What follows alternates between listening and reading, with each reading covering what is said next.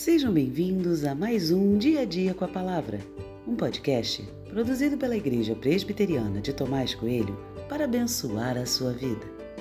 O título de hoje é Faça tudo o que estiver em seu coração e tem por base o texto de 1 Crônicas 17, 2, que diz: Então Natã disse a Davi: Faça tudo o que estiver em seu coração, porque Deus está com você.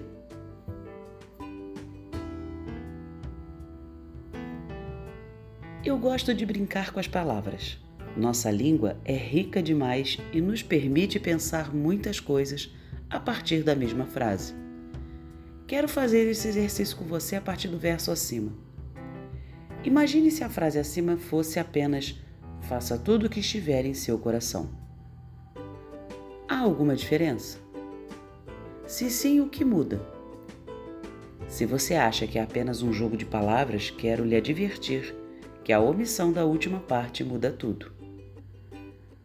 Fazer tudo o que estiver no coração é um perigo, um erro, é loucura.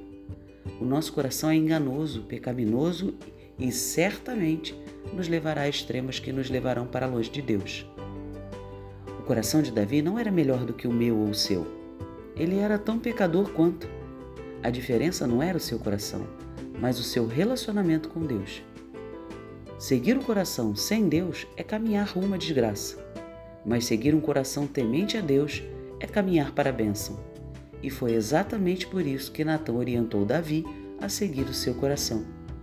Não porque o profeta conhecia o coração do rei, mas porque o profeta conhecia o relacionamento dele com Deus. Cuide primeiro do seu relacionamento com Deus e só então siga o seu coração.